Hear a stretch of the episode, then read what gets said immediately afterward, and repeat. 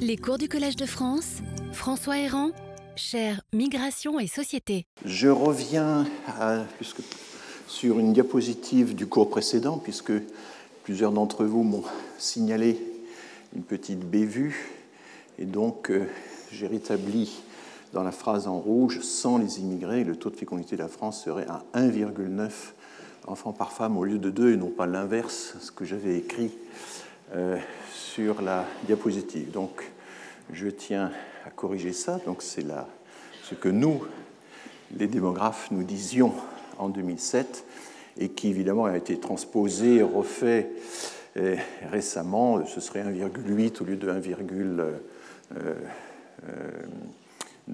ou 1,7 au lieu de 1,8. Évidemment, tout ceci change un peu d'une année à l'autre.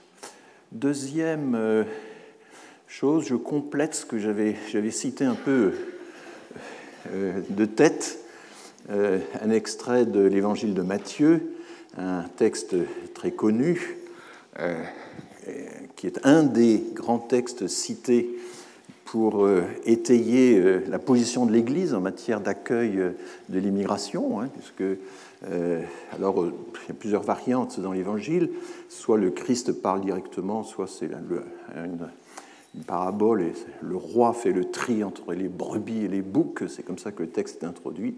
Il met euh, les unes à droite et les autres à gauche, et à ceux de droite, il dit Venez, les bénis de mon Père, recevez en héritage le royaume qui vous a été préparé depuis la fondation du monde. Et voilà les fameuses phrases car j'ai eu faim, vous m'avez donné à manger, j'ai eu soif et vous m'avez donné à boire, j'étais un étranger et vous m'avez accueilli, nu et vous m'avez vêtu, malade et vous m'avez visité, prisonnier, vous êtes venu me voir. Alors les justes lui répondront, Seigneur, quand nous est-il arrivé de te voir affamé, de te nourrir, assoiffé, de te désaltérer, étranger, de t'accueillir, nu et de te vêtir, malade ou prisonnier et de venir te voir? Et le roi leur fera cette réponse, en vérité je vous le dis, dans la mesure où vous l'avez fait à l'un de ces plus petits de mes frères, c'est à moi que vous l'avez fait. Donc euh, euh, le Christ comme une sorte d'opérateur universel entre tous les, entre tous euh, les humains.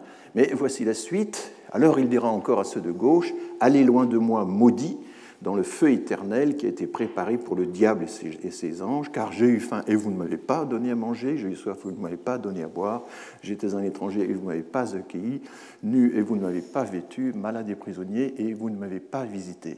Et ils s'en iront, ceci a une peine éternelle et les justes à une vie éternelle. Vous voyez la, la structure très euh, binaire, euh, euh, complètement dichotomique de l'argument. Et effectivement, euh, le, problème de ce texte est que euh, la charité, qui est en principe totalement désintéressée, hein, la charité, la non-charité sera payée de retour. Enfin, la charité est payée de retour, elle vous donne la vie éternelle, et si vous ne la pratiquez pas, euh, elle vous voue au diable. Et voilà un peu une des grandes difficultés qu'on a dans ces textes, puisque la charité Bon, selon les textes des évangiles, en y incluant les lettres de saint Paul, est tantôt payé de retour, tantôt non payé de retour, et c'est évidemment une des grandes difficultés euh, de, l'argument. Et j'ai observé assez souvent que, l'Église euh, avait tendance à, mentionner euh, la première partie du texte, mais, pas la seconde, qui aujourd'hui évidemment nous paraît très contraire au à des principes un peu élémentaires. L'hospitalité inconditionnelle, par exemple, euh, ne peut pas être conditionnée à la promesse euh, de la vie éternelle ou à la promesse d'éviter le châtiment éternel. Enfin, c'est donc euh, une des difficultés qu'on a. Je signale d'ailleurs que les textes sur l'hospitalité inconditionnelle sont souvent lus un peu de, travers. On évoque souvent Kant dans la paix perpétuelle qui invoquait cette euh, euh, notion d'hospitalité inconditionnelle. En fait, Kant ne songeait pas du tout à l'accueil de l'étranger chez soi. Ce que euh, l'argument qui est évoqué par Emmanuel Kant, donc dans ce traité qui date de 1795, c'est est-ce qu'on peut voyager partout dans le monde entier et s'inviter chez les autres comme si on était chez soi? En fait, c'est la colonisation qui est euh, essentiellement euh, visé par Kant, et les exemples qu'il donne, c'est le fait d'aller occuper des territoires en Afrique, dans les Indes orientales, dans les Indes occidentales, et Kant ajoute que tout cela a provoqué des massacres en nombre, et il dit, mais écoutez, on peut, il y a un droit de la libre circulation sur toutes les mers. Là, évidemment, il connaît Grotius et il sait que la mer est un vaste marché, qu'il y a donc une, liberté totale de circulation euh, sur les mers, mais ce n'est pas parce qu'il y a cette liberté totale que l'on peut s'inviter, entre guillemets, euh, librement euh, chez autrui. Il faut avoir l'accord du peuple en question. Et ce qui est très étrange de voir comment ces textes euh, ont été réinterprétés, notamment par Derrida, par exemple, comme étant euh, euh, une sorte de fondement philosophique à l'hospitalité inconditionnelle. Kant était d'accord pour que les hommes quittent librement leur pays et puissent aller sur d'autres terres, rendre visite à d'autres nations, mais il fallait avoir l'accord des dites nations. Et en fait, ce que visait Kant, c'était la colonisation. Euh, bon, alors c'est toujours important quand on, voit des textes classiques, là j'ai pris l'Évangile, j'ai pris Kant, j'ai pris etc., mais enfin de se reporter quand même à l'original, hein, chose qu'on fait assez rarement. On se contente souvent de, textes de, seconde main, euh, de citations, et je crois que c'est utile de temps en temps de revenir euh, aux textes originaux, d'autant que ces textes sont maintenant aisément accessibles en ligne. Voilà. Euh, alors, je voulais aussi ajouter au cours de la dernière fois que euh, j'avais présenté donc une analyse de la notion d'amalgame et surtout de la facilité avec laquelle euh, la dénonciation de l'amalgame était elle-même dénoncée. Comment le procédé de la dénonciation de l'amalgame était tourné en dérision par la blogosphère de la droite ultra euh, avec une, très grande facilité. Et au fond, l'argument consistait à dire euh, votre argument n'est qu'un argument rhétorique. C'est la rhétorique consistant à dénoncer la rhétorique. Enfin, et là, on a, du mal à sortir d'un tel argument. Il se trouve que, sans le savoir, euh, mais je l'ai appris depuis, il y a deux références importantes sur la question, sur l'accusation d'amalgame. Amalgame, c'est une accusation, c'est pas une analyse. Enfin, il y a d'abord euh, Roselyne Corren, que nous inviterons en janvier. J'espère qu'on n'aura pas de, variants euh, pi, rho, sigma, tau, oméga qui nous empêcheront de, de la recevoir en personne, puisqu'elle vit en, Israël. Euh, et Roselyne Corren, qui produit énormément, dès, en fait, dès les années 95, avait commencé à travailler sur la question de l'amalgame. Là, je cite un article un peu plus récent qu'elle a euh, écrit sur le sujet, c'est quelque chose qu'elle a à cœur, et elle dit qu'au fond, l'amalgame, c'est transformer, c'est pervertir l'analogie, c'est transformer le principe de l'analogie en une identification. Au lieu de dire que A est à B, ce que C est à D, eh bien, on va simplement dire A et C.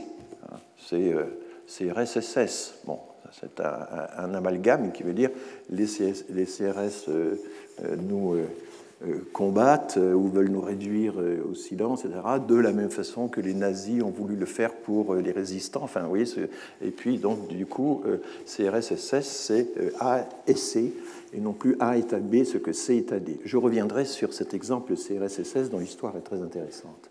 Donc, elle avait déjà fait en 1995 un essai sur les perversions de l'analogie, et une question qui la préoccupe beaucoup, c'est la question des deux poids, deux mesures vis-à-vis d'Israël et Palestiniens. Bon, cette question est extraordinairement délicate.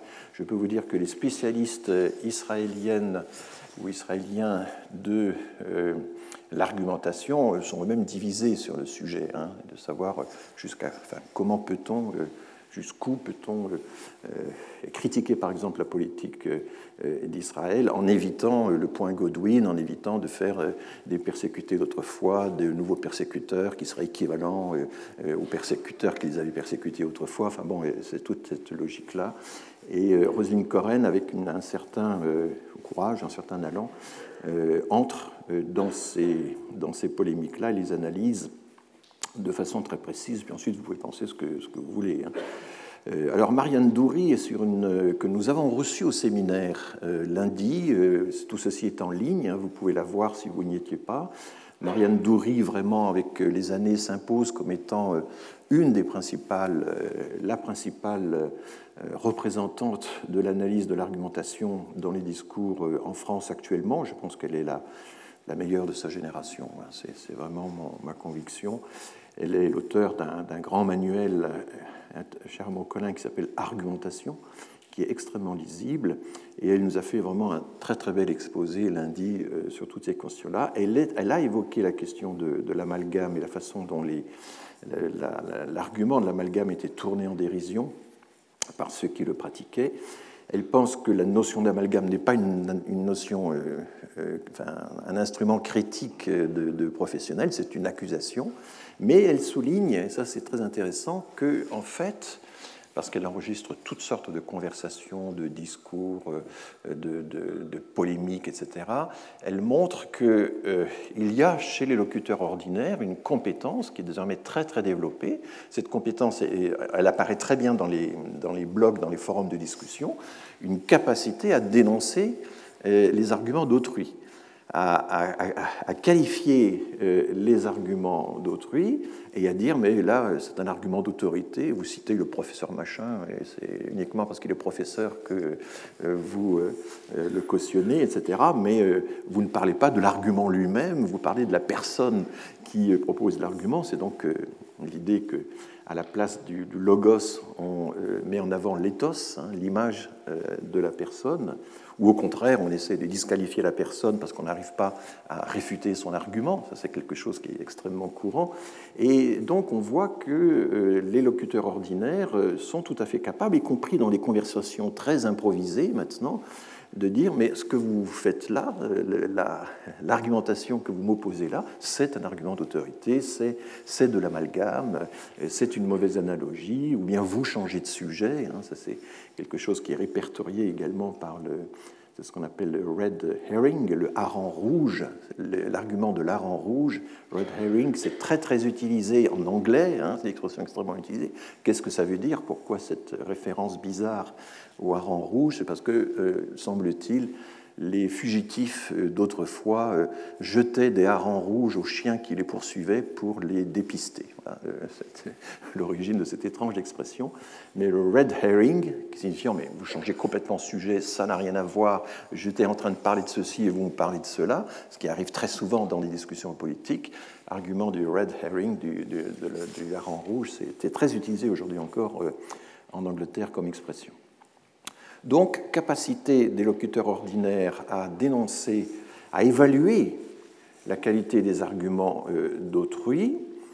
Et euh, du coup, ce que dit Marianne Doury, c'est que cette capacité des locuteurs ordinaires n'est pas très très éloignée de la capacité d'un certain courant euh, d'études de, l'argumentation qui est très développé dans les pays anglo-saxons, qui consiste à dire à faire du critical thinking, euh, à, essayer d'évaluer l'ensemble des arguments et à dénoncer les, erreurs de raisonnement, euh, les fallacies, comme on dit, etc. Et du coup, Marianne Dory en conclut qu'il vaut mieux, quand on fait de l'analyse du discours, renoncer à évaluer les arguments, mais simplement les identifier, essayer de comprendre comment ils sont euh, utilisés, euh, comment ils se transmettent, etc. Euh, etc. Donc un, discours descriptif, avec le problème que cette abstention, cette absence de jugement de valeur ne peut pas aller jusqu'au bout. Enfin, il, y a, quand même des, arguments qu'il faut pouvoir dénoncer, et c'est ce que dit Roselyne Coren, qui, elle, pense qu'il y a une sorte de neutralité quand même engagée dans, dans cette question-là. Alors nous parlerons euh, dans la dernière séance euh, de euh, l'année, nous parlerons plus à fond de ce problème. À quoi sert cette identification des arguments? Comment on peut l'utiliser dans le cas de l'immigration? Est-ce que c'est vraiment utile? Est-ce que je vous ai embrouillé l'esprit ou est-ce que je vous ai armé davantage? Je vais réserver ça à la conclusion qui sera plus écrite que l'improvisation orale que je suis en train de faire en ce moment. Euh, alors, oui, euh, un exemple fameux d'identification, c'est CRS-SS. Vous savez que SS est souvent écrit avec, euh, dans un style de, croix gammée que les nazis avaient utilisé. Alors, évidemment, le slogan porte parce que c'est très bref, il y a la fameuse allitération, et un jour François Mitterrand, interrogé sur CRSSS, a dit La rime est riche, mais le contenu est pauvre. Alors le problème, c'est en fait, non, la rime n'est pas riche. Hein. S, c'est pas une rime riche, c'est une rime pauvre. Ce serait voilà, il faudrait quand même deux ou peut-être trois syllabes pour que la rime soit vraiment riche. Et le contenu est, plus riche qu'on ne croit. Alors ça, c'est très intéressant de voir comment un slogan avait un contenu riche à l'origine, s'est ensuite euh, cristallisé, démotivé et devient effectivement euh, s'appauvrit hein, avec le temps. Mais il n'est pas né en mai 68, contrairement à ce qu'on croit. Mai 68 a été un grand moment de résurgence euh, du slogan CRSSS. En réalité, il date de 1948. En 1948, octobre 1948, c'est la grande grève des mineurs euh, il y avait à ce moment-là un décalage entre euh, la paye des mineurs et euh, l'inflation, qui était très importante à l'époque, considérable. Donc, révolte des mineurs. Il y a à peu près 30 000 mineurs qui se mettent en grève. Enfin, c'est un mouvement de très grande ampleur. Et je rappelle que les mineurs avaient été incités à reprendre la production, puisque pendant la guerre, les mines étaient évidemment sous surveillance allemande, sous surveillance de, l'armée allemande, et les mineurs avaient tout fait pour essayer de couler un peu la production, tout en étant euh, évidemment euh, surveillés avec l'injonction de, produire. Et après la guerre, il a fallu effectivement les remettre à une pleine production. Et ça, c'est un fameux discours euh, enfin, les, partis communistes notamment ont incité les mineurs à reprendre le travail parce qu'à cette époque-là, ben, la mine, le charbon, c'était l'énergie fondamentale. Hein. Quand j'étais à l'école primaire, euh, on apprenait avec fierté euh, les millions de tonnes de charbon que la France produisait. On comparait ça aux pays voisins, ça faisait partie des choses qu'on apprenait à l'école et qu'on était. Aujourd'hui, ça a complètement disparu. Peut-être qu'il y a l'équivalent pour l'énergie nucléaire, je ne sais pas du tout, mais voilà, on était fiers d'avoir une forte production de charbon et il y avait un, productivisme évidemment affiché. Bon, euh, les mineurs ne sont pas payés de retour et en 1948, ils se révoltent. Euh, on est sous la présidence d'Henri Cueil et le ministre de l'Intérieur est Jules Mock. Il autorise les CRS, les compagnies républicaines de sécurité, qui avaient été créées en 1944, qui sont de création toute récente, il les autorise à tirer à balles réelles. Il va y avoir six morts, il va y avoir de nombreux blessés, il y aura 3000 licenciements. Donc c'est dans cet affrontement-là que est né le slogan CRS-SS et euh, l'analogie qui avait été faite avec la répression des mineurs par euh, euh, les CRS n'était pas dénué de fondement parce qu'effectivement, euh, l'ISS aussi avait euh, participé à certaines répressions de, de, grèves ou de mouvements des, mineurs. Donc il y a euh, une analogie qui est relativement s'imposait enfin, assez aisément, mais évidemment avec le temps, avec la reprise en mai 68, on a encore revu le slogan renaître lors des mouvements des, Gilets jaunes, il a perdu de son sens. Et vous voyez comment la qualité de l'analogie, la qualité d'une comparaison finalement euh, peut évoluer au cours du temps, peut euh, se démotiver au sens euh, saussurien du terme, et du coup effectivement ne, plus être admissible au même degré que maintenant. Alors tout ceci, vous l'avez dans, un dans une émission de France Culture dont je vous donne ici les références. 19 avril 2018, un article de Chloé Leprince, c'est une excellente journaliste. Chaque fois qu'elle euh, écrit, euh, qu'elle fait le point sur un sujet, euh, c'est toujours extrêmement précis et documenté. C'est elle notamment qui nous a rappelé que la fameuse phrase de Michel Rocard, on ne peut pas accueillir toute la misère du monde, On dit toujours, mais il a ajouté un membre de phrase ensuite, mais la France doit y prendre sa part. Eh bien, elle a démontré que euh, Michel Rocard n'a ajouté ce second membre de phrase, ce correctif, que six ans après. Euh, et qu'en réalité, euh, donc, il s'est répandu dans les médias pendant 3-4 jours avec des variantes de la France ne peut pas accueillir toute la misère du monde. C'était vraiment un arrêt à l'immigration. C'est à ce moment-là que Michel Rocard décide que les demandeurs d'asile ne pourront pas avoir accès au marché du travail, hein, ce qui est quand même une décision très importante. Aujourd'hui, ils peuvent y accéder sous certaines conditions, au bout de 3 mois ou de 6 mois. Enfin, ça reste encore assez, assez compliqué. il faut avoir des, des des embauches, des engagements de la part d'entrepreneurs, etc. Enfin, voilà. Donc Michel Rocard avait vraiment opéré un tournant important dans la politique migratoire. Et Chloé Le Prince a parfaitement documenté le fait que le second membre de phrase a été rajouté. Alors, il se trouve que dans le grand dictionnaire de l'argumentation de Christian Plantin, euh, la, phrase de Michel Rocard, on ne peut pas accueillir toute la misère du monde, est donné un exemple, et Plantin dit ben, il y a un exemple d'argument rhétorique fallacieux qui consiste à tronquer une phrase et à ne pas la présenter en entier. Et là, il, commet l'erreur de croire que la phrase était complète dès le départ. Non, euh, Michel Rocard n'avait prononcé que euh, la, première phrase, hein, qui, avait une forme d'adage, de proverbe, et qui du coup avait une, force, une puissance argumentative forte. Et donc Christian Plantin, dans son dictionnaire, qui est par ailleurs extraordinairement documenté, là, sur ce point, euh, fait une erreur et peut-être qu'on pourra la lui signaler. Euh, voilà. Je me souviens par exemple que lors de la loi euh, des, délibérations du, de l'Assemblée nationale sur la loi Colomb en, en 2018, Philippe Colomb, donc c'est Philippe, je ne sais plus. Pardon? Gérard Collomb, voilà. Gérard Collomb euh, cite la phrase de Rocard on ne peut pas accueillir toute la misère du monde. Et à ce moment-là, tous les députés socialistes se lèvent, mais la France doit y prendre sa part.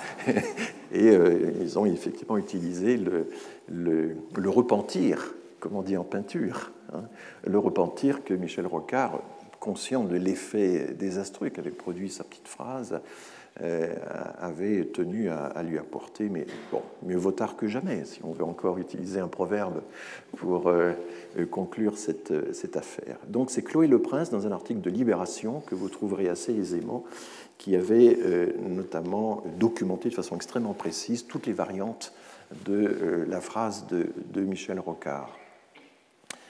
Alors, dans le, monde anglo-saxon, effectivement, comme nous l'a bien signalé Marianne Doury lundi dernier dans son euh, séminaire, l'approche dominante, c'est vraiment une approche normative, consistant notamment à dénoncer les erreurs de raisonnement, les fallacies, l'idée des... Alors parfois en français on dit les fallaces, parce qu'il y a eu une période de notre histoire où le mot existait en, français, mais enfin c'est pas très heureux. Euh, les, paralogismes ou des sophismes. Ce sont les, traductions les plus euh, euh, les meilleures peut-être qu'on peut trouver. Et l'idée, c'est que ce sont des arguments qui euh, sont, interpellent, qui, ont, une allure de vérité, pas, qui ont l'apparence d'être un raisonnement efficace, mais qui en réalité reposent sur un vice de raisonnement. Alors, déjà, Aristote avait dressé un catalogue des sophismes, hein, c'est une vieille histoire, et dans plusieurs écrits, pas seulement dans la rhétorique, mais aussi justement dans les sophistiques, hein, c'est un ouvrage d'Aristote, et avait distingué des sophismes logiques, par exemple des, des, euh, déductions euh, qui étaient euh, partielles ou erronées, etc., et puis des sophismes plus, plus rhétoriques.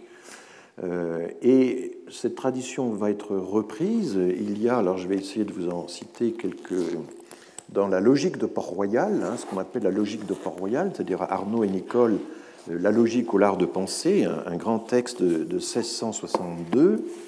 Dans euh, la logique de, Port-Royal, alors ça c'est Plantin dans son fameux dictionnaire dont je, viens de relever une erreur, mais euh, qui par ailleurs est un, ouvrage absolument extraordinaire. Plantin restitue, résume ce que la logique de Port-Royal avait déjà dit sur le sujet. Euh, le chapitre 19 de la logique est consacré aux diverses manières de mal raisonner qu'on appelle sophismes. Alors il y a d'abord euh, les sophismes aristotéliciens, par exemple prouver autre chose que ce qui est en question, euh, supposer pour vrai ce qui est en question, ça c'est ce qu'on appelle la pétition de principe, ou en anglais begging the question. en fait, à un certain moment, de façon subreptice, on se donne pour acquis quelque chose qu'il faut encore démontrer. Euh, la démonstration de l'existence de Dieu présuppose souvent l'existence de Dieu pour pouvoir la démontrer. Hein. Quand, en philosophie, c'est souvent comme ça que ça fonctionne. Euh, il y a les sophismes de la fausse cause. Là, je pense que la façon dont les passeurs ont été identifiés comme étant l'unique cause euh, des, noyades, de la trentaine de noyades qu'on a connues dans la Manche il y a euh, quelques semaines, est une imputation de fausse cause. Il y a le dénombrement imparfait. Il y a juger d'une chose par ce qui ne lui convient que par accident. Donc, euh, fustiger quelque chose par un, un, élément qui en réalité ne lui appartient que de façon accidentelle et qui ne touche pas au fond de la question. Passer du sens divisé au sens composé ou du sens composé au sens divisé. c'est toujours une citation de la logique de Port-Royal qui donc consiste, c'est un peu ce que je vous ai dit tout à l'heure, euh, enfin, la semaine dernière, les arguments de dissociation, les arguments de liaison, euh, tels que Perelman les avait mis en évidence. Et donc, on va, par exemple, euh, voilà, parler des migrants en général, alors qu'en fait, l'argument porte sur un cas particulier de migration qui évidemment euh, ne peut pas s'appliquer à tous les cas parce qu'en réalité c'est très hétérogène. Donc en fait c'est fait comme c'est raisonné comme si l'hétérogène était homogène ou, ou, réciproquement. Passer de ce qui est vrai à quelque égard à ce qui est vrai simplement. Donc confondre le vraisemblable et le, vrai, confondre les vérités partielles avec des vérités complètes, etc. Euh, abuser de l'ambiguïté des mots, ce qui peut se faire en diverses manières tirer une conclusion générale d'une induction défectueuse. Donc vous voyez, il y a toute une série comme ça d'identifications, mais là où euh, la logique de Port-Royal est tout à fait intéressante, parce que c'est quelque chose qui, qui est très... Euh, euh, qu'on retrouve beaucoup maintenant de plus en plus dans le débat public, c'est un peu ce que fait Gérald Bronner, par exemple, dans ses, et puis il est maintenant à la tête d'une commission qui est censée débusquer euh, les paralogismes ou les sophismes qui sont à l'origine des fake news dans, dans les réseaux sociaux. Hein. C'est la mission qui a été confiée à ce philosophe euh, qui, euh, sans expérimentation, sans démonstration précise, mais enfin en citant toute une littérature assez importante, dénonce au fond des biais. Alors la logique de Port-Royal dit qu'un biais, ce sont des sophismes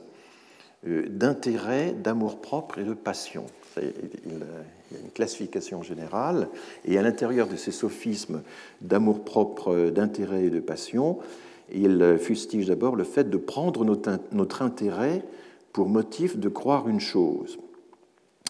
Euh, donc les croyances d'un individu ne sont pas déterminées par le vrai en soi, mais par sa position sociale. J'appartiens à une nation, à une profession, à un institut, à un pays, à un ordre, un ordre religieux notamment. Ce sont les exemples de la logique de Port-Royal.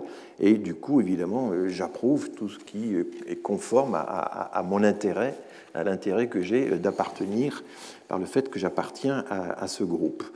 Euh, voilà, j'y trouve mon intérêt et donc du coup, euh, j'adhère.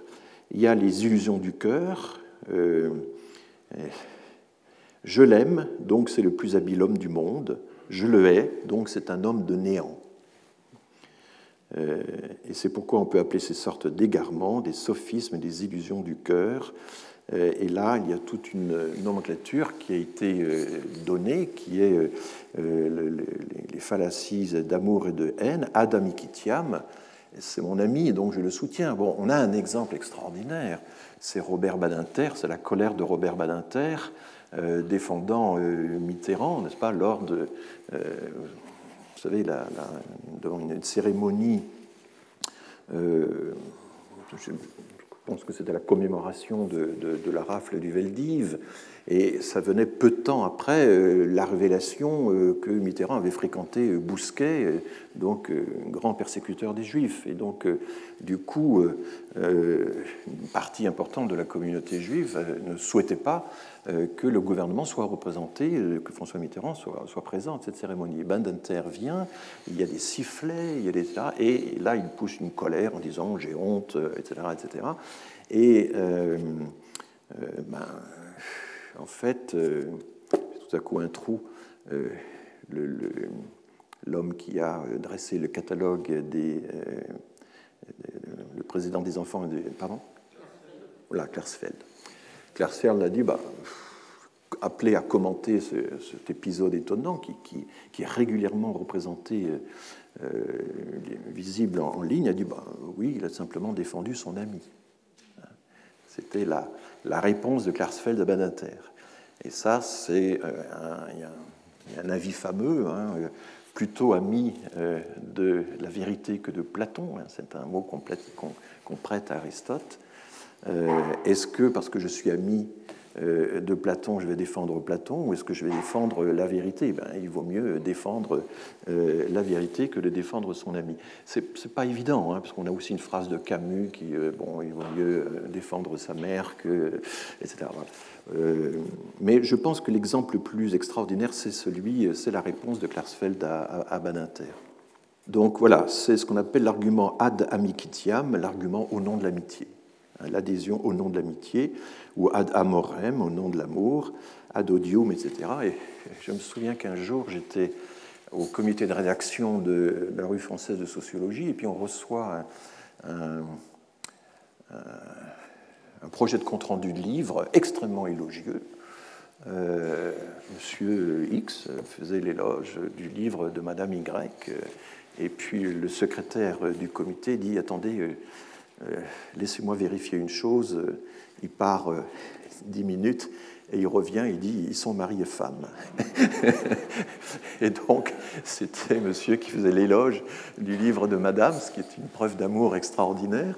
Mais c'est tout le problème de la recommandation. Hein. Et il faut avoir la bonne distance pour pouvoir recommander, pouvoir être critique, etc. Si vous êtes trop près, ben, vous n'êtes pas crédible. Et si vous êtes euh, trop éloigné, vous n'êtes pas compétent. Donc, euh, il faut avoir la, la bonne distance pour que, pour que ça se fasse.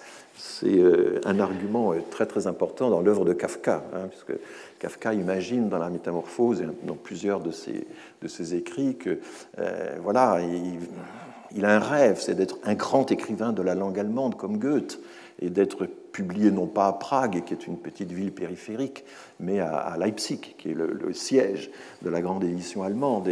mais, qui va le soutenir, qui va l'apprécier, etc. Alors il y a toute une gradation des êtres qui sont capables d'apprécier son œuvre. Il y a euh, la femme de chambre qu'on peut épater en montrant qu'on n'a pas défait son lit toute la nuit parce qu'on a écrit.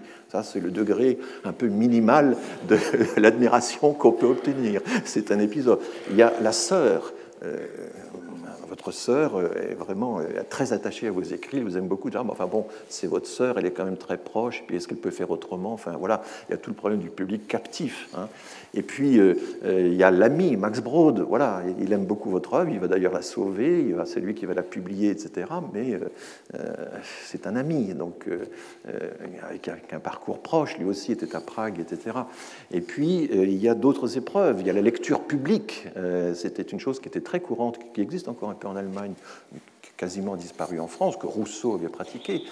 Euh, avant de publier une œuvre, on la lit en public, on la lit en entier. Hein. Rousseau a lu la totalité des confessions en plusieurs séances devant un public euh, d'aristocrates et de, connaisseurs. Euh, mais Kafka aussi a fait ça, a fait plusieurs, et il décrit parfois avec une cruauté terrible vis-à-vis de soi-même le fait que, sa lecture a fait un flop, hein, complètement. Mais là, on est déjà dans un public un peu différent, étranger, c'est plus les proches, etc. Et puis, à la longue, évidemment, il va y avoir euh, l'audience universelle, le public universel, etc. Donc, il y a tout un enchaînement, et régulièrement, euh, Kafka remonte ou descend le long de l'échelle euh, des publics possibles.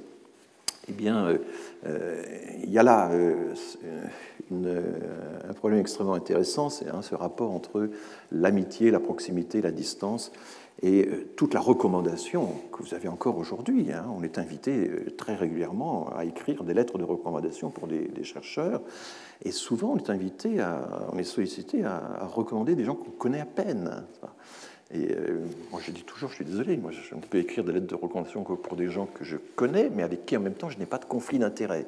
Alors là, ça rétrécit pas mal la, la bande spectrale sur laquelle on peut, on peut opérer. Voilà, donc euh, dans l'argumentation, c'est pareil, une argumentation est d'autant plus convaincante que la caution euh, n'est pas trop liée à, la, personne, mais en même temps n'est pas trop distante, sans quoi il y a, évidemment le, soupçon euh, d'incompétence. Euh, la logique de Port-Royal continue, euh, les personnes qui veulent tout emporter par autorité.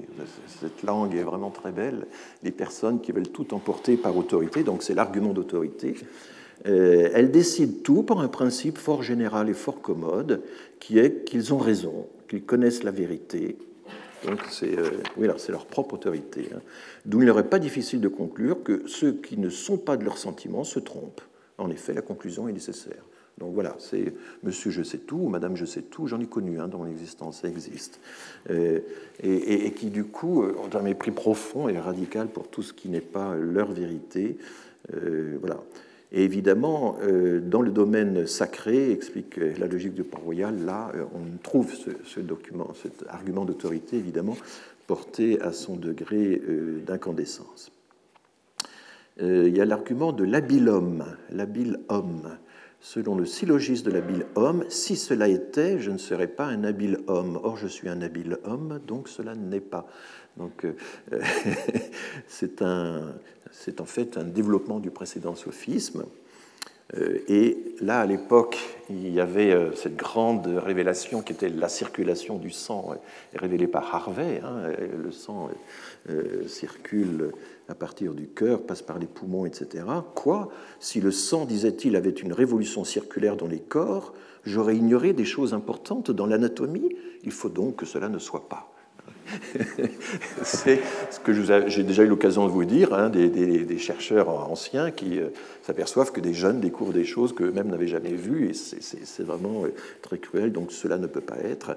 Et euh, est-ce que je vous ai cité l'exemple de, de, Descartes discutant avec Pascal, il y a une rencontre unique entre Descartes et Pascal. Ils se sont rencontrés une seule fois, et c'est le père Mersenne, qui était l'homme qui euh, euh, mettait en réseau tous les savants de l'Europe à l'époque, le prédécesseur de la Royal Academy of Science, qui organise la rencontre. Et Pascal est encore tout jeune, Descartes est plutôt en fin de carrière, et Pascal est un porteur de la théorie du vide. Pour Pascal, le vide existe. Il a lu la littérature, l'expérience des sphères de Magdebourg, il connaît tout ça.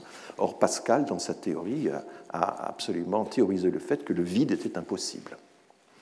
Et voilà que ce jeune homme fait une petite expérience devant lui qui démontre l'existence du vide. Donc euh, la rencontre s'est très mal passée, on ne sait pas comment ça s'est passé sur le coup, mais euh, Descartes écrit après coup une lettre au père Mersenne en disant euh, Ce jeune homme et là aussi, il y a toute la distance temporelle. Hein, les vieux contrôlent le, temps des jeunes. Hein, ça, c'est très important dans, le monde scientifique. Ce jeune homme a le vide dans la tête. Bon, donc euh, le passage des générations est parfois la, plus forte argumentation qu'on puisse trouver contre les théories dominantes. Voilà, donc, euh, et là, la logique de Port-Royal dénonce euh, l'orgueil, hein, la fallacie d'orgueil, euh, ce que je viens de vous raconter, euh, c'est pas possible, la circulation du sang, euh, je l'aurais donc jamais comprise, cela ne peut pas être. et ils appellent ça l'argument ad superbiam, la fallacie d'orgueil. Voilà, il y en a il y a comme ça toute une série. Ils opposent, et ça c'est très intéressant, ça parle beaucoup pour les chercheurs, il y a les contredisants et les complaisants. Les contredisants prennent pour vrai le contraire de ce qu'on leur dit. Et les complaisants semblent prendre pour vrai tout ce qu'on leur dit. Et donc, comment euh, cette accoutumance. Euh, alors, le premier à voir. Euh, un des premiers auteurs à avoir développé ça, c'est John Locke, le grand philosophe de, euh, de, la liberté du sujet, euh, qui a été un des premiers à, présenter comme ça une liste euh, d'arguments. On en trouve également chez Bacon, Bacon dans le, Nouvel Organum 1620. Bacon est un chancelier d'Angleterre, mais qui en même temps va défendre l'idée que les sciences peuvent être organisées, organisées par l'État, qu'il faut soutenir les scientifiques, les entretenir, que l'État doit les mécéner, etc. Et euh, il y a des choses tout à fait étonnantes chez, chez, Bacon. Je rappelle que Bacon a été très lu par Émile Durkheim, par exemple, qui s'en inspire assez souvent. Euh, il y a d'abord, dit Bacon, comme biais les idoles de la tribu. C'est une expression fameuse dans la langue anglaise, elle vient de Bacon. Ce sont les déformations que l'esprit humain impose euh, à la réalité. Euh, l'esprit, c'est l'idée de Bacon, est un miroir déformant. Et donc, ce sont des, voilà, il y a des biais qui sont liés au fait qu'on appartient à une tribu, à un groupe, une société, etc. Il est un des premiers à faire une espèce de sociologie encore sommaire, mais enfin, des biais de, perception. De, Il y a les idoles de la caverne.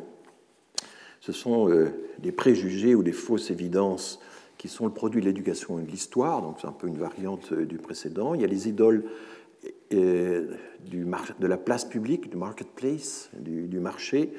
Euh, là, c'est plutôt l'idée qu'il y a une espèce de marché de la controverse qui se nourrit d'ambiguïté, de, de, qui engendre des mondes imaginaires, enfin voilà, qui a sa propre logique. Et puis il y a les idoles du théâtre qui se réfère au fait qu'on est impressionné par la mise en scène euh, de mondes imaginaires, par la mise en scène d'une certaine argumentation.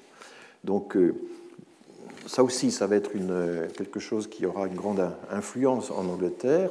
En Angleterre, on a l'écrit de Jeremy Bentham, The Book of Fallacies, le livre des, fallaces, le livre des, des erreurs de raisonnement. C'est un livre que ce sont des notes que Bentham a prises euh, notamment euh, à propos des, enfin, sur les débats parlementaires. Euh, et il ne le publiera jamais, c'est quelque chose qu'on retrouvera dans ses écrits posthumes et qui va être édité en, livre séparé. Et puis Schopenhauer, le philosophe donc du pessimisme, comme le caractérise souvent, l'art d'avoir toujours raison, là aussi, il note pour lui-même pendant, au fil des ans, toute une série de procédés. Hein. Au fond, c'est toujours l'idée, euh, pour lutter contre euh, les argumentations d'autrui, il faut identifier les procédés et euh, dénoncer finalement les procédés. Et Schopenhauer, finalement, ne publiera son, livre en 1864 et il inscrit ceci dans le cadre d'une dialectique héristique. L'héristique, c'est donc la guerre sans scrupules, c'est la guerre par tous les moyens. Et son idée, elle est assez proche de celle de Marc Angenot, c'est qu'on veut toujours avoir raison. Il y a une logopathie, il y a une passion d'avoir raison, d'avoir toujours raison, et finalement on fait tout pour ne pas céder aux arguments d'autrui, y compris en employant les moyens les plus déloyaux. Donc c'est une vision extrêmement pessimiste de euh, la, de l'argumentation qui évidemment euh, est, elle, alors totalement en, désaccord avec euh, toute une littérature normative qui existe dans le monde anglo-saxon, mais aussi aux Pays-Bas, consistant à définir les dix commandements ou les quinze commandements de ce que devrait être une bonne argumentation.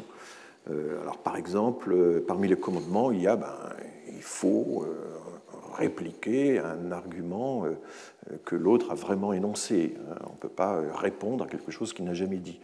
J'ai fait l'expérience de ça il n'y a pas très longtemps, d'ailleurs, un peu à mes dépens. Euh, j'ai été invité dans un colloque à Toulouse sur la laïcité. Et puis un, grand prêtre de la laïcité s'est levé dans la salle et je suis scandalisé. Vous avez expliqué que la laïcité euh, discrimine. Alors, vous êtes là abasourdi par une attaque telle, parce que j'ai évidemment jamais rien écrit de tel. J'ai expliqué qu'effectivement la République était euh, souvent euh, euh, enfin, aveugle sur l'ampleur des discriminations. Enfin, j'en ai déjà parlé, je ne vais, pas, vais pas y revenir. En gros, les chances d'obtenir un entretien d'embauche, un crédit, un logement, etc., sont divisées par deux, voire par trois, quand on a le malheur d'avoir un signe qui, qui, qui, rend visible une appartenance au monde, à l'immigration, un lien avec l'immigration euh, euh, arabo-musulmane ou subsaharienne. Ce sont des choses qui ont été testées, vérifiées, mesurées X fois, etc., mais qui sont largement méconnues. Donc c'est ça que j'avais rappelé dans mon intervention. Et on me dit, on avait parlé de laïcité, mais si vous identifiez la laïcité à la République, et si vous êtes propriétaire de la laïcité, là évidemment, toute euh, critique euh, sur l'existence des discriminations, sur le fait que euh, les, dispositifs pris à l'encontre des discriminations sont encore très, très faibles, eh bien c'est une attaque qui est jugée insupportable. donc voilà, c'est très difficile de répondre à quelqu'un qui vous lance à votre égard une accusation qui ne correspond pas du tout à votre argumentation. Alors qu'est-ce que vous dites? Bah, Non, j'ai jamais rien dit de tel, je ne me reconnais pas dans ce que vous dites. enfin, bon, mais enfin, c'est forcément assez faible par rapport à la force d'une accusation qui ensuite peut circuler, évidemment, sur les, sur les réseaux sociaux. Donc euh, voilà, c'est une expérience que j'ai eue il y a un mois à peu près et qui est assez désagréable parce qu'effectivement, on aurait envie de dire, mais écoutez, il y a des règles dans la discussion, il faut que l'argumentation soit to the point, qu'on réponde vraiment à ce que vous avez dit. Mais euh, ça n'est pas toujours le cas, loin de là, et vous savez que euh, on a évoqué tout à l'heure l'argument de diversion, hein, l'argument du, du euh, hareng rouge, comme disent bizarrement les Anglais, hein, cette, chose qu'on lâche comme ça dans la discussion parce qu'on est en difficulté lors d'un débat, et puis on change de sujet en lançant une énormité, et du coup, l'autre va devoir y répondre. Et, on voit ça dans les débats euh, publics assez souvent. Hein. ça s'apprend même. Enfin, il, y a des, il y a des cours qu'on donne à des, à des, hommes ou à des femmes politiques pour leur apprendre à, changer de sujet quand ils, quand ils sont en difficulté. Hein. C'est quelque chose de, de, tout à fait courant. Voilà. Alors, je oui, l'argument ad hominem. Il y a des confusions sur euh, euh, la, euh, la, compréhension qu'on peut avoir de l'argument ad hominem ou ad personam. et en fait, il y a plusieurs interprétations possibles de l'argument ad hominem. Une interprétation ancienne, c'était je reprends un de vos arguments et je le retourne contre vous. Et je montre qu'en fait, cet argument que vous avez commencé à euh, établir, finalement, euh, ne vaut pas, se retourne contre vous, ou bien aboutit au résultat inverse euh, de celui que vous souhaitez. Donc l'argument de l'effet pervers est en fait, comme j'avais eu l'occasion de le dire, et comme Hirschman le disait, est un argument ad hominem, en ce sens-là. Il y a aussi une autre interprétation qui consiste à dire je sais sur vous que vous pratiquez ceci, cela, que vous avez telle et telle pratique, etc. Vous êtes un grand défenseur de euh, l'école laïque, mais vous envoyez vos enfants à l'école catholique privée. Hein. Ça, c'est un exemple. Donc, on met en contradiction la personne. Vous ne faites pas ce que vous dites qu'il faut faire. Hein. Et ça, c'est un argument ad hominem d'une autre euh, qualité qui consiste à utiliser euh, une connaissance parallèle qu'on a sur la personne. Donc, évidemment, là, c'est un argument de type ethos et plus logos. Mais enfin, les deux sont réunis. Vous êtes en contradiction dans votre pratique avec ce que vous faites. Vous êtes, ça a été évoqué, vous êtes un grand écologiste devant l'éternel, mais vous êtes venu euh, à ce débat en hélicoptère, en voiture, en, je sais au lieu de le faire. Euh, voilà. Donc Greta Thunberg, évidemment, a illustré ça en utilisant un, un bateau à voile pour se rendre à euh, New York, enfin, il est quand même revenu en avion. Euh, et effectivement, moi, quand je suis invité à l'étranger, je ne peux pas me permettre d'attendre le prochain euh, bateau pour, à voile pour, pour, pour entrer. Donc là, évidemment, l'argument de la contradiction est assez facile. Est-ce que les écologistes appliquent tous dans leur mode de vie, effectivement, les, ben, les règles dont ils se prévalent ou qu'ils voudraient euh, généralisé, euh, c'est un argument très souvent utilisé contre, contre les écologistes. Mais en matière de migration, vous avez la même chose. Euh, Marine Le Pen l'a souvent utilisé. C'est, eh bien, puisque vous voulez accueillir les gens, que, accueillez donc des migrants chez vous. Hein. Et lors du débat, là encore, de, de la loi Gérard Collomb, on a eu ces échanges assez, bon, assez sommaire, mais enfin, Marine Le Pen disant, enfin, c'est fou, tous ces migrants qui arrivent, où est-ce qu'on va les mettre, c'est pas possible, etc. Où va-t-on les mettre? Et des députés, euh, euh, la République insoumise, je crois, euh, la, France insoumise, rétorquant, à montre tout. Et montre tout, c'est le, le, château où vit Madame Le Pen, où vivait en tout cas à l'époque, et qui est donc que Jean-Marie Le Pen avait hérité d'un industriel qui lui avait légué ce, bâtiment, cette maison de maître, je crois. Donc euh, voilà, alors ça c'est euh, l'argument du, tout quoque, hein, euh, qui lui aussi a plusieurs sens et qui consiste à dire mais que ne le faites-vous vous-même hein, Qu'en est-il de, vos propres pratiques? Alors l'argument tout quoque a plusieurs euh, illustrations. On en a une euh, l'autre jour, c'est doigt d'honneur contre doigt d'honneur. Hein. C'est un exemple euh, d'argument tout quoque. Vous en êtes un autre. Hein. C'est voilà, ce genre de, choses-là.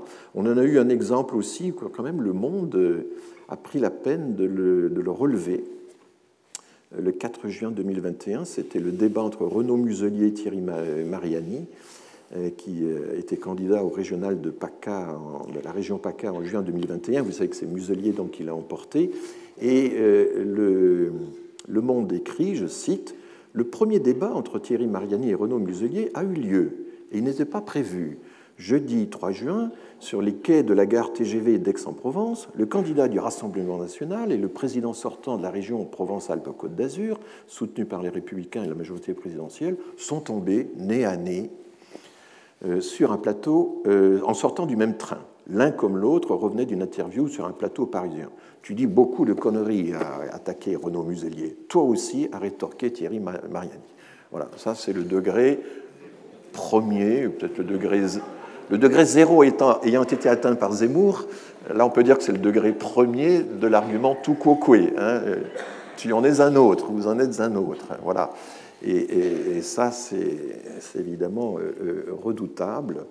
Et donc, on a ainsi, comme ça, euh, plusieurs illustrations récentes d'un très très ancien argument. Évidemment, Touquet fait référence à la phrase de César découvrant que Brutus fait partie des assassins, mais le contexte est en fait assez, assez différent.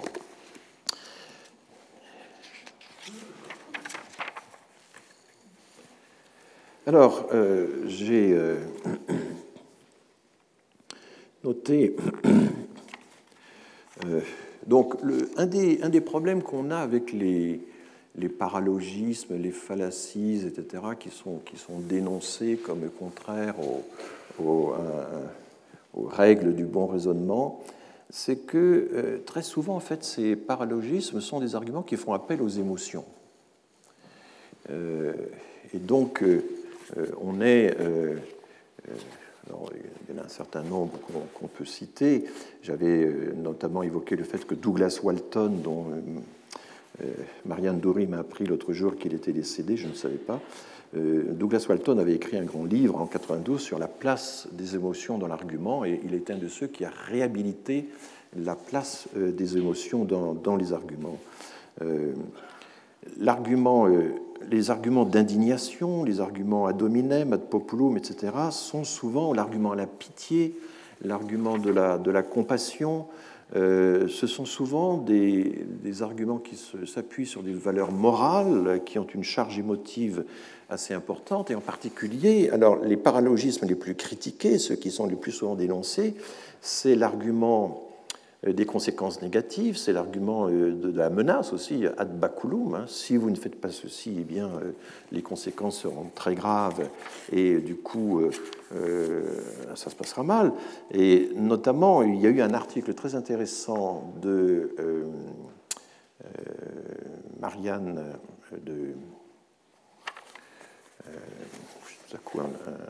de, Ruth Amossi et de Roselyne Coren sur la question de savoir est-ce que l'argument de la peur est aussi est utilisé est propre à la droite ou est utilisé aussi à la gauche. Elle analyse un, discours de, Mélenchon qui, en fait, tout en euh, dénonçant l'argument de la peur utilisé par ses adversaires, utilise lui-même l'argument de la peur. Euh, c'est assez, euh, assez intéressant de voir qu'en réalité, dans le débat politique, prophétiser les conséquences négatives de ce que ferait l'adversaire, euh, c'est un argument euh, par la peur, mais qui finalement peut être tout à fait légitime si effectivement euh, on a une capacité à développer les conséquences d'une argumentation sur, là, mesurant les coûts, mesurant les incidents, mesurant l'incidence sur une certaine catégorie de la population, etc. Donc tout ceci est tout à fait possible. Donc je ne retrouve pas la référence exacte à cet euh, article très intéressant, mais enfin, je pense que si vous euh, googlez Amossi, euh, Koren, K-O-R-E-N et Mélenchon, vous trouverez cet article sur le fait que l'argument de la peur est, qui est évidemment constamment utilisé dans l'immigration, hein, à propos de l'immigration, nous serons envahis, nous perdrons notre identité, voilà, est un argument qui, n'est pas en fait exclusif, dont la gauche, dont la droite n'a pas le monopole. Mais enfin, il est quand même surtout pratiqué euh, par euh, la droite et l'ultra-droite, euh, ça, me semble, ça me semble assez évident. Il y a aussi des. enfin, tout, le.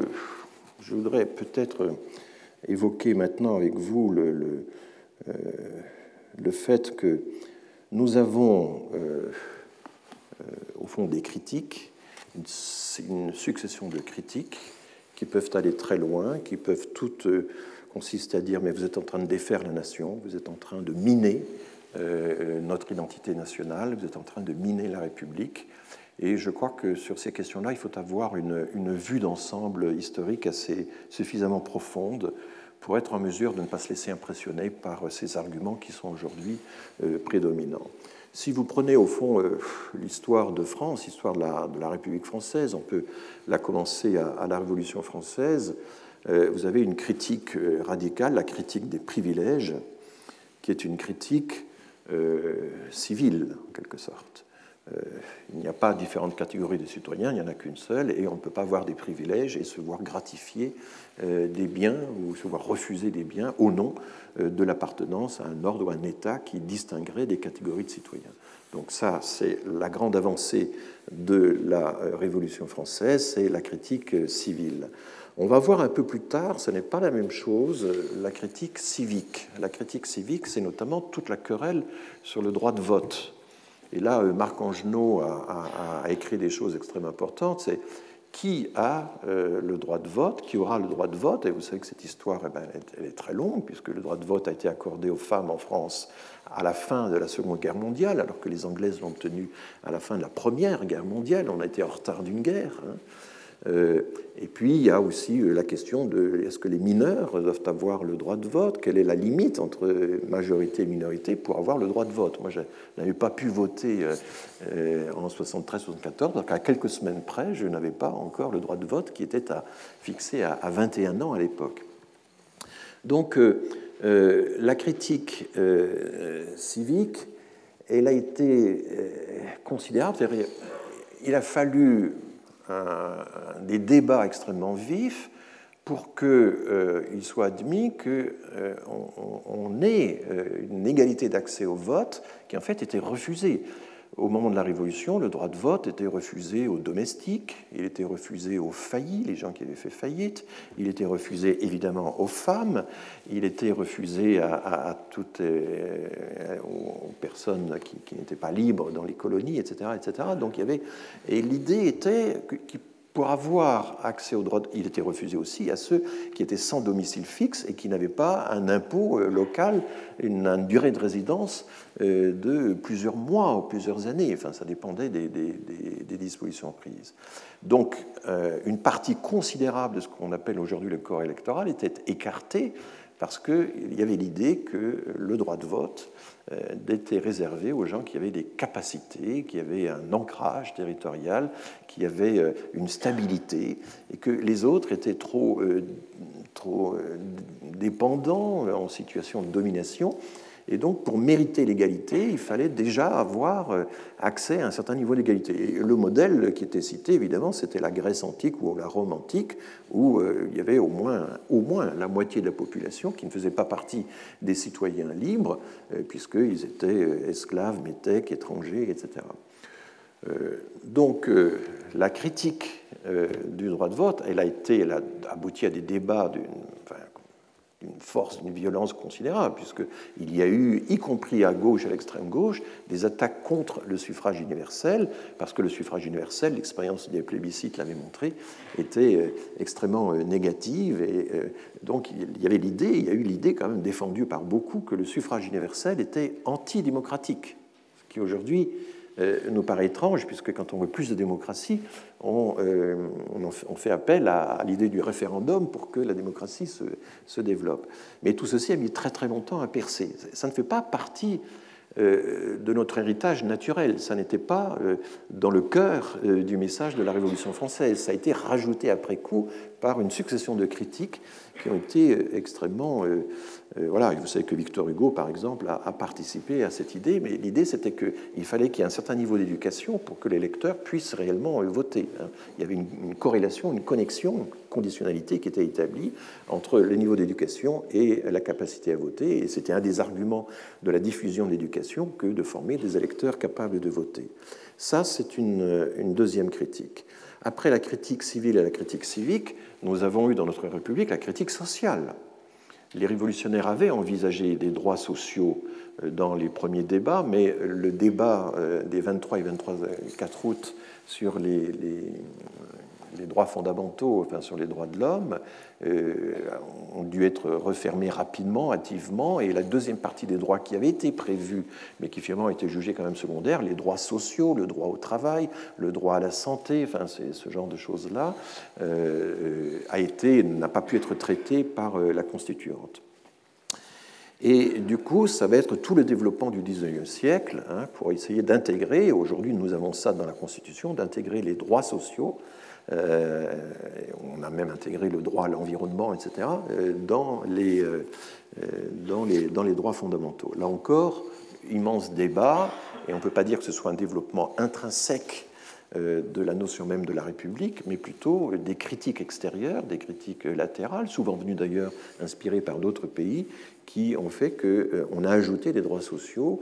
Et par exemple, la Révolution interdit les corporations, ferme, euh, interdit les syndicats, etc. Et il faudra à la fin euh, du Second Empire pour qu'on rétablisse véritablement des syndicats. Voilà, c'est quand même une, longue, une longue durée. On a d'autres types de critiques qui se succèdent. Il y a la critique féministe qui est quelque chose de, très important que nous avons connu dans notre génération, mais qui n'allait pas de soi. Là encore, elle a été portée par des, par des pionnières tout à fait extraordinaires, mais il faudra longtemps, et là encore, pour que la République admette que les femmes puissent voter. Et les arguments utilisés, c'était leur degré de dépendance, vis-à-vis de la famille, vis-à-vis des prêtres. Voilà, il y a eu toute une série d'arguments qui, là encore, consistaient à dire pour avoir droit à l'égalité, il faut la mériter. Et on ne peut pas la mériter tant qu'on est dans une situation de dépendance. Et cet argument va être une critique, à la critique, une contre-critique qui, va être très très efficace, puisqu'elle va retarder tous ces systèmes d'émancipation. Vous avez ensuite euh, une extension euh, qui est assez récente, qui est la critique des discriminations. La critique des discriminations, nous ne l'avons pas encore avalée. Je pense qu'en grande partie, ce mouvement anti-wokiste qui est en train de se, de se développer à une vitesse phénoménale, de circuler euh, entre une série d'hebdomadaires, de, de, ministres, etc., c'est le fait que la critique des discriminations n'est toujours pas intégrée, qu'on les minimise et qu'on on, considère que la critique des discriminations, le fait de, de, faire référence à des discriminations euh, qui ne remplissent pas les promesses de la République, c'est une atteinte euh, insupportable à la notion même de la République. On pourrait très très bien complètement retourner l'argument et dire au contraire, pour que la République soit vraiment République, il faut qu'elle soit capable de lutter contre les discriminations et de tenir ses promesses d'égalité. Mais euh, d'une façon générale, chacune des critiques ça, c'est très intéressant quand on regarde ça dans la longue durée. Et là, la lecture de Marc Angenot est tout à fait euh, utile et nécessaire. Chaque nouvelle critique a développé euh, des réactions extrêmement vives de la part des tenants de la critique précédente. Vous avez des sociologues qui estiment que ben, c'est essentiellement les inégalités sociales qui euh, domine l'ensemble du paysage et explique les inégalités. Et cela leur explique qu'en plus des inégalités sociales, il y a aussi des inégalités ethno-raciales, euh, qu'il y a des discriminations euh, qui peuvent être même religieuses, etc., que tout ça, ça se mesure. Ils vont tout faire pour le minimiser. Ils sont propriétaires de la critique sociale et ils ne peuvent pas admettre qu'une nouvelle critique, amenée souvent par des jeunes qui viennent de l'extérieur, puisse mettre en péril, en quelque sorte, l'espèce de monopole qu'ils avaient sur euh, la critique sociale. Donc, euh, si vous lisez euh, Bourdieu, par exemple, ben, vous ne pouvez pas dériver de Bourdieu une critique des discriminations. Il n'en parle jamais. Ce n'était pas son sujet. Ce n'était pas son sujet à l'époque. Aujourd'hui, c'est un véritable sujet qui intéresse aussi les sociologues. Et la question, ce n'est pas d'opposer les deux critiques. Il faut, problème, ce n'est pas la concurrence des critiques, c'est comment articuler les critiques, comment les ajouter les unes aux autres, comment faire que la critique euh, civile, la critique civique, euh, la critique sociale, la critique féministe, la critique antidiscriminatoire, que tout ça, ça puisse s'articuler et, s'ajuster. Et, il n'y a rien de plus désastreux, je pense, hein, que euh, de dénoncer une critique au nom d'une autre. Enfin, c'est, voilà. Mais vous avez d'autres critiques qui se développent. Il y a la critique environnementale qui consiste à dire qu'un certain nombre de choses ne sont plus possibles, un certain nombre de modes de comportement ne sont plus possibles parce que euh, l'environnement est en jeu et que ça concerne tout le monde. Euh, ça ne fait pas plaisir à tout le monde. Comment articuler la critique environnementale à la critique des discriminations, à la critique sociale La critique euh, sociale, euh, elle avait par exemple des arguments forts. C'était faire en sorte que l'accès aux biens de, ce monde soit, soit égaux. Mais ça évolue. Quand j'étais jeune, par exemple, il y avait des enquêtes sur la consommation qui étaient régulièrement faites par l'INSEE depuis longtemps. Et un des critères de pauvreté, c'était le fait de ne pas manger plus de deux fois de, la viande chaque semaine. On avait un critère qui disait manger de la viande, euh, ne pas pouvoir manger de viande pendant une semaine entière, c'est un critère de pauvreté. Aujourd'hui, ce critère s'est complètement retourné et ce sont les classes supérieures qui ont diminué considérablement leur consommation de viande. Bon, c'est tout à fait fascinant de voir comment un indicateur qui était évident, hein, il fallait, euh, l'ouvrier avait besoin d'une viande roborative, et les enfants qui étaient privés de viande, c'était quelque chose de scandaleux. Enfin, c'était voilà. Euh, eh bien, euh, il y a des critiques comme ça qui, évoluent. On ne peut plus les, on est obligé de tenir compte d'autres, de, de, nouvelles critiques. Il y en aura d'autres. Ça, ça, finira jamais. je pense qu'il y a une, la critique animale qui affleure de temps en temps, qui est représenté par quelques personnages un peu, bon, qu'on juge un peu farfelus, etc. Mais euh, je pense à Peter Singer, euh, l'Australien euh, spécialiste d'éthique, qui a été longtemps professeur à, Princeton, qui a été, c'est vertigineux la critique spéciste antispéciste. C'est vertigineux. Si vous commencez à vous intéresser au sort des animaux, à essayer de voir comment on peut hiérarchiser les espèces animales qui méritent le respect, qui pourrait peut-être avoir des droits, etc. Où s'arrête la frontière? Est-ce qu'il faut s'arrêter aux primates Est-ce qu'il faut aller plus loin? Est-ce que les animaux familiers doivent être inclus? Est-ce que le bétail, etc., etc., etc. Moi, je ne sais pas trop quoi en penser, mais chaque fois que je lis les auteurs qui promeuvent euh, cette nouvelle forme de, critique hein, au nom du, bien de l'animal, euh, je trouve que c'est vertigineux. Et je me dis qu'un jour ou l'autre, il faudra euh, traiter la question sérieusement et que euh, ça nous pend au nez d'une certaine manière. Et voilà, il faudra être capable d'intégrer cette critique euh, sans nous dire que ça va détruire l'humanité parce que la frontière entre l'humanité et l'animalité sera devenue plus compliquée que ça. voilà, je pense aussi évidemment à la critique du genre, à la critique genrée, etc., qui pose aussi d'énormes problèmes. voilà, s'aperçoit maintenant qu'entre les deux sexes, ben, il y, a une zone grise, c'est pas si simple, il y a des passages, des bon voilà. Quand je travaillais à l'INSEE il y a une trentaine d'années ou une vingtaine d'années, euh, on avait euh, des erreurs de codage sur le sexe. C'est-à-dire qu'il y avait des, gens qui, cochaient, euh, voilà, il y avait 0,5% d'erreurs, je me souviens.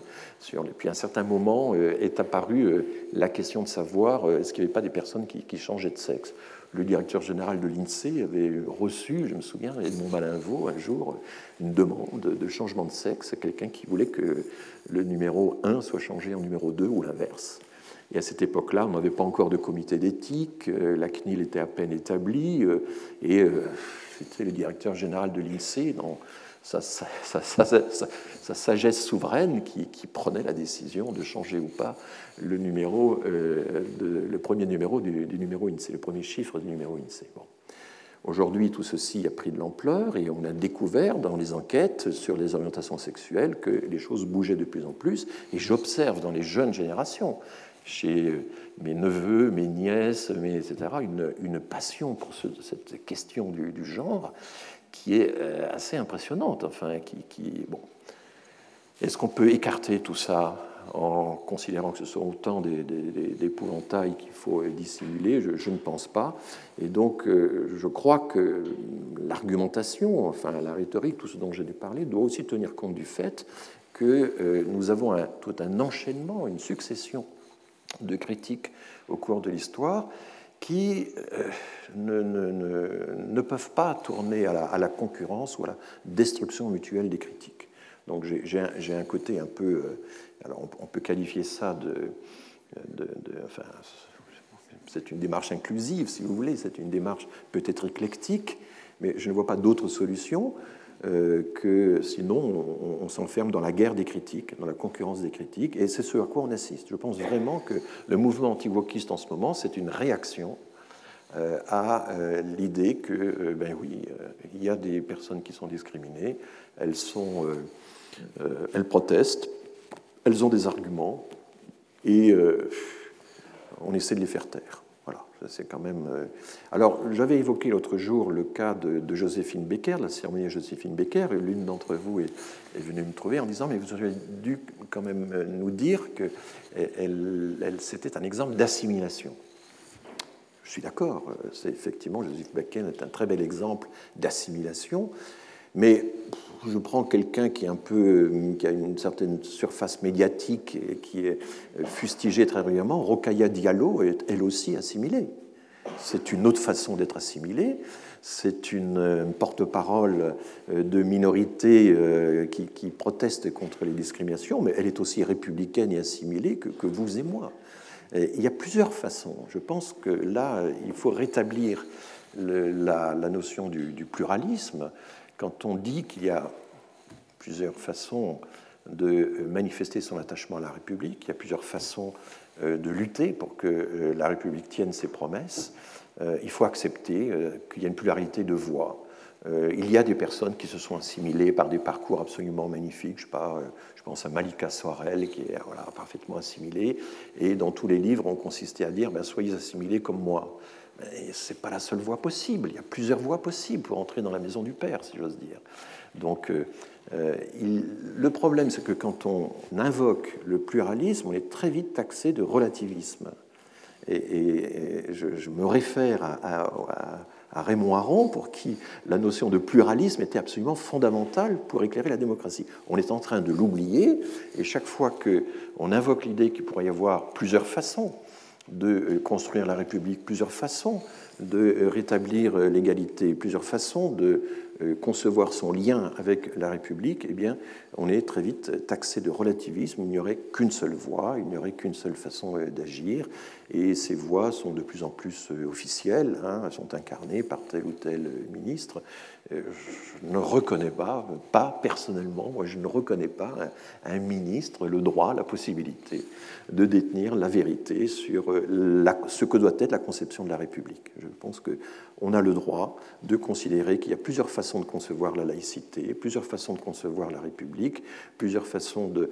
On a un objectif commun, on est tous laïcs, on est tous républicains, etc., mais les façons d'y parvenir, les moyens d'y parvenir, ça on peut en débattre. Et on peut en débattre sans être accusé d'être en dehors de la société, sans être accusé de euh, trahir euh, la nation, de pratiquer la haine de soi, enfin, qui sont des arguments extrêmement violents qui sont régulièrement utilisés dans le débat public actuel. Voilà, là je, vous donne une espèce de profession de foi un peu, un peu inclusive, mais qui porte quand même en profondeur, je dirais, ce, ce que j'essaie de vous raconter à travers euh, cette affaire de, de rhétorique et d'argumentation. Euh, il y a plusieurs façons. On peut toujours, effectivement, et j'en parlerai la semaine prochaine de façon beaucoup plus précise, on peut toujours dire que euh, le chercheur doit s'abstenir de tout jugement de valeur, mais en réalité, si vous regardez les grandes œuvres sociologiques, elles s'appuient tous sur des principes. Vous regardez l'œuvre de Bourdieu, qui fut professeur ici pendant une douzaine d'années ou une quinzaine d'années, euh, il y a des principes de justice qui sont à la base de euh, la sociologie de Bourdieu. Et sans ces principes de justice, on ne pourrait pas imaginer que Bourdieu ait même commencé à écrire. Lorsqu'il dénonce les héritiers, euh, lorsqu'il dénonce les inégalités scolaires et la façon dont les inégalités sont en quelque sorte dissimulées, etc., il s'appuie sur des principes de justice. Et euh, une des critiques les plus intéressantes qui a été faite de, Bourdieu de ce point de vue-là, c'est la critique faite par Boltanski, Luc Boltanski, qui fut un de ses collaborateurs les plus, les plus proches, qui a beaucoup travaillé avec Bourdieu, à qui Bourdieu doit beaucoup. Enfin, la nature des échanges exacts entre Bourdieu et Boltanski n'est pas facile à déterminer. Il y a eu beaucoup d'échanges mutuels. Eh bien, euh, euh, Boltanski, au fond, a, dit essentiellement ben, le problème avec Bourdieu, c'est qu'on n'a pas euh, toujours que les principes directeurs de la société Bourdieu ne sont pas explicités au fond, quel est le système Alors, c'était le langage de Boltanski, quel est le système des, grandeurs euh, qui euh, est, promu par Bourdieu? Est-ce que c'est une, grandeur civique? Est-ce que c'est une grandeur morale? Est-ce que c'est etc. Bon, on a euh, ainsi un problème avec des œuvres qui n'explicitent pas suffisamment leurs principes.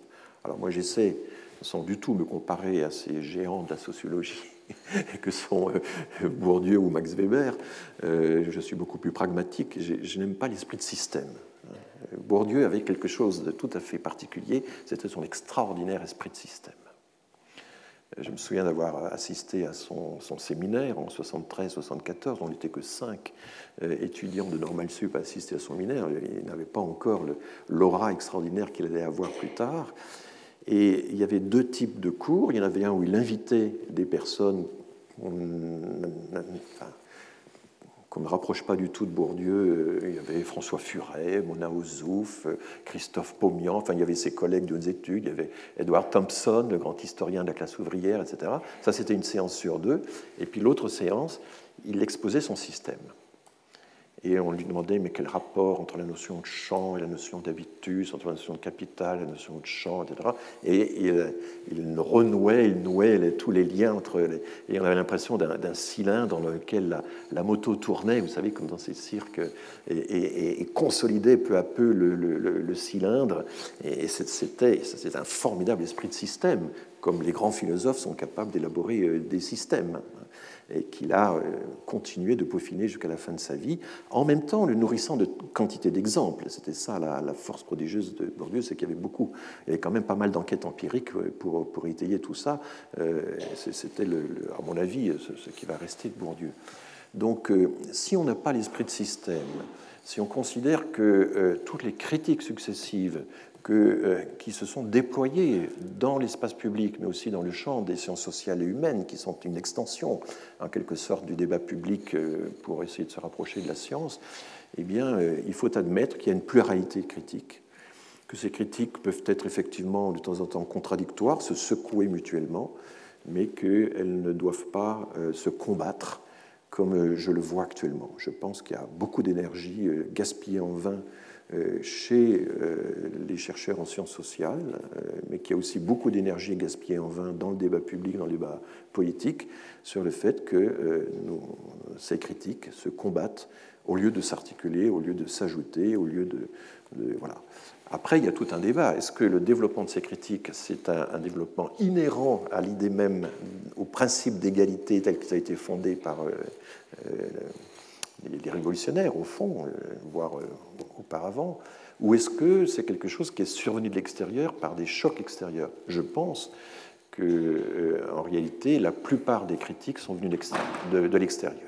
La critique des discriminations doit beaucoup à un apport anglo-saxon. Je suis désolé d'avoir à dire qu'effectivement, on emprunte de temps en temps des choses au monde anglo-saxon, mais les droits de l'homme et du citoyen doivent beaucoup à la, racine, à la source anglo-saxonne aussi. Il y a des circulations hein, d'arguments entre, les civilisations.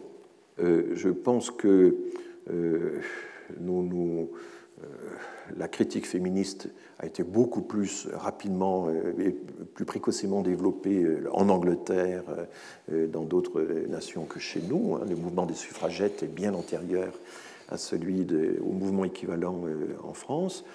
Euh, la question des orientations sexuelles, c'est la même chose. Enfin, donc, euh, mais le, une des plus grandes secousses qui a donné lieu à la Déclaration universelle des droits de l'homme, ce qui a donné naissance à la Convention européenne des droits de l'homme, qui est quelque chose d'extraordinairement solide avec la garantie collective, c'est le fait que ben, c'est la Seconde Guerre mondiale, c'est l'échec du nazisme. Il a fallu à ce moment-là, on s'est rendu compte que le principe d'égalité, le principe de non-discrimination vivotaient à, petit feu euh, dans, le droit français, euh, dans, dans, nos références.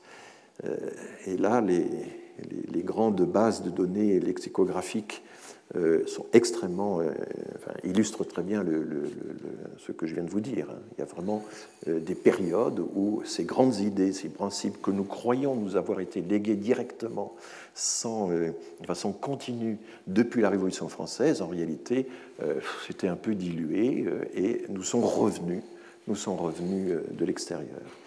Et donc, nous avons un héritage, incontestablement, mais cet héritage s'est enrichi par des apports extérieurs. Et en même temps, ces apports extérieurs, la France y a beaucoup, euh, compté. Hein.